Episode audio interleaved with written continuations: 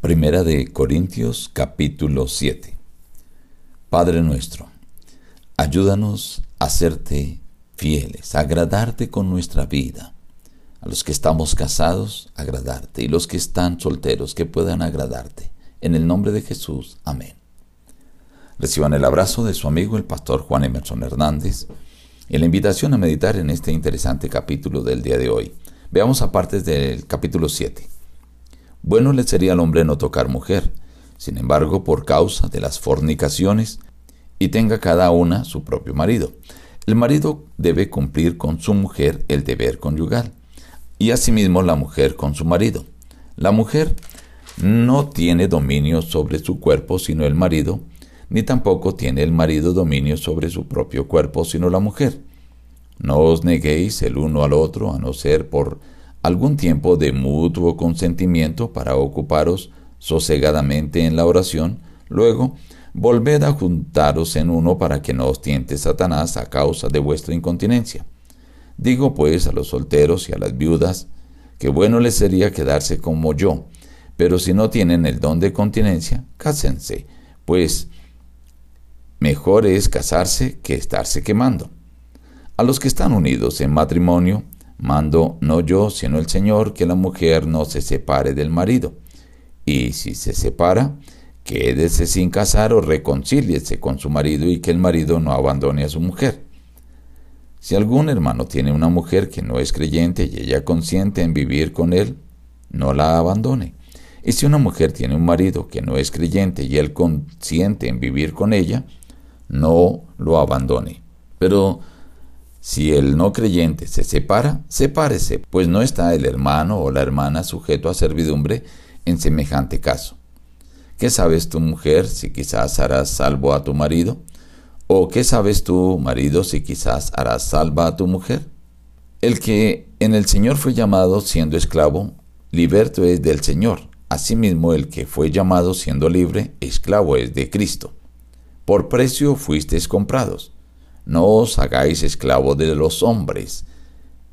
en el estado en que fue llamado, así permanezca para con Dios.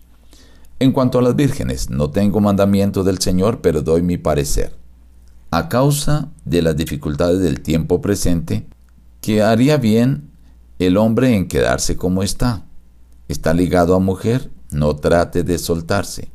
Estás libre de mujer, no trates de casarte. Ahora bien, si te casas no pecas, y si la doncella se casa no peca, pero los que se casan tendrán aflicción de la carne, y yo os la quisiera evitar.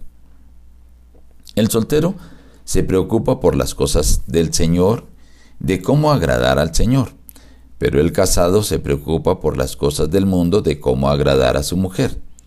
Hay asimismo diferencia entre la casada y la doncella. La doncella se preocupa por las cosas del Señor, pero la casada se preocupa por las cosas del mundo, de cómo agradar a su marido. Pero si alguno piensa que su hija virgen es necesario casarla, no peca, que se case. La mujer casada está ligada a su marido por la ley mientras él vive, pero si su marido muere, queda libre para casarse con quien quiera, con tal de que sea en el Señor. En este capítulo encontramos varios aspectos muy importantes. Pablo describe de una forma explícita la responsabilidad del esposo y de la esposa con su cónyuge.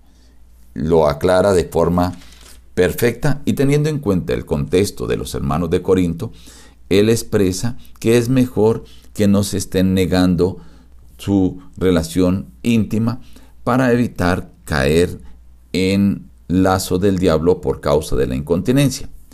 Y él pone tres cosas.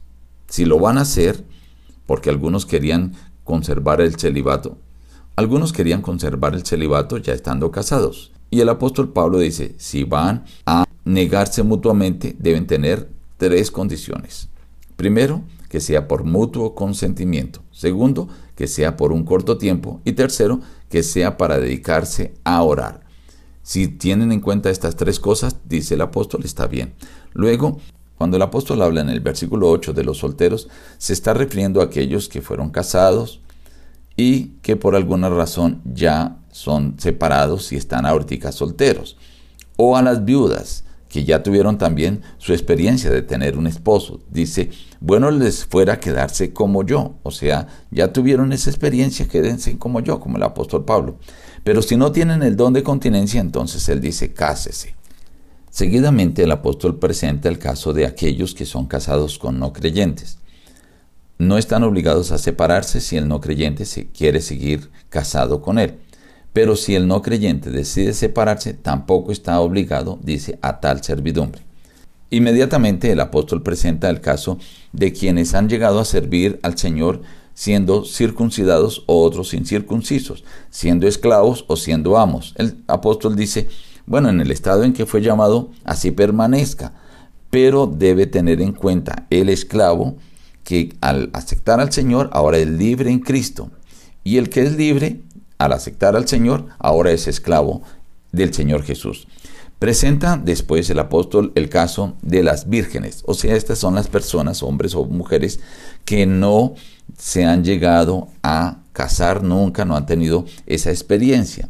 Dice, si estás libre, pues quédate como estás. Si estás casado, quédate como estás. Pero si tú eres una dama virgen o, un varón que no ha contraído matrimonio y desea casarse, dice, no peca. Tan solo dice el apóstol que al casarse tendrá aflicción de la carne y yo os la quisiera evitar. Presenta que a causa de las dificultades de este mundo, a causa de que el tiempo es corto y a causa de que el casado debe estar pendiente de su cónyuge, pues son tres razones por las que el apóstol Pablo da que el que está soltero sería bueno que siguiera soltero. Pero también dice, si alguno piensa que su hija debe casarse y debe darle matrimonio, pues si la da no peca, o sea, si se casa no peca. Termina el apóstol mencionando que la persona que se casa debe tener en cuenta que está ligado a su cónyuge por la ley hasta que él muera. Cuando se muera podrá volverse a casar. Si se analiza el capítulo en conjunto, entenderemos que el apóstol no está diciendo que una persona que fue casada y que ahora es divorciada está impedida de volverse a casar. No está diciendo eso. Pero también está diciendo que la persona que se casa debe comprender que debe cumplir sus deberes conyugales, debe comprender que ahora le queda más difícil para entregarse completamente tiempo, recursos y él mismo a Dios y que debe cumplir con la ley, estar ligado a la persona que se casa, si es posible, hasta que la persona muera.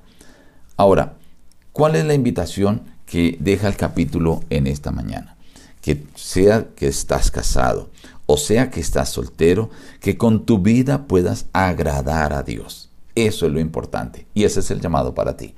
Nos despedimos diciendo, busca a Dios en primer lugar cada día y las demás bendiciones te serán añadidas. Que Dios te bendiga.